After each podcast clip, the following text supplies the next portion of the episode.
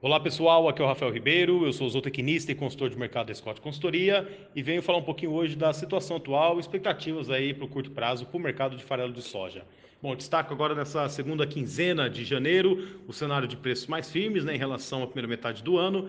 É, a gente viu aí no começo do ano poucos negócios essa menor movimentação é, mantendo aí os preços em estabilidade, a ligeira queda no caso do farelo de soja, é, no sentido aí contrário ao que a gente viu para o grão que vem se valorizando aí já desde os primeiros dias do ano, né? Então, farelo de soja subindo agora em São Paulo em média 1,3% na segunda quinzena de janeiro em relação ao fechamento da primeira metade do mês né? A referência hoje no estado em R$ 2.781 por tonelada sem frete e expectativas aí para o curto prazo é, de mercado firme e altas não estão descartadas, né? Depender principalmente da situação agora é, do câmbio, né? E também da disponibilidade do produto, né? Então a gente viu aí um começo de ano mais firme com relação à moeda norte-americana, né? Chegando aí próximo de e até acima de R$ 5,50 por dólar. Hoje, nesse começo de semana, dia 18 de janeiro, a gente tem aí uma referência mais próxima de 5,20, 5,25 é, reais por dólar, né? Então esse câmbio aí já deu uma diminuída na pressão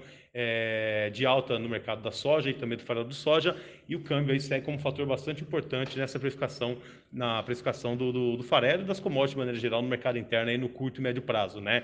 Então, do lado da oferta, considerando aí que a gente tem é, um cenário de oferta mais restrita de farelo, né? E isso deve continuar até meados de fevereiro, quando a colheita da soja ganha força e os esmagamentos também aumentam aqui no país. Então, considerando essa retomada da demanda e a oferta restrita de farelo de soja e de soja grão também, a gente tem aí um cenário é, de preço sustentado no mercado interno e a gente coloca aí essa, essa questão para observação, que é o câmbio, né? Se ele voltar a cair com mais força, existe espaço para o mercado mais frouxo, é, ao passo também que se o câmbio se mostrar mais firme, junto a esses fatores aí, esses fundamentos de mercado, a tendência é de que os preços sigam firmes e altas não estão descartadas aí até a colheita da soja ganhar força e os esmagamentos também aumentarem aqui no país. Então, do lado da alimentação concentrada, a gente tem aí um início de ano é, com preços firmes em altas no mercado interno, considerando aí o farelo de soja, outros alimentos concentrados proteicos, né, e o milho também mostrando aí uma, uma valorização mais forte na primeira metade do mês, e nesse começo agora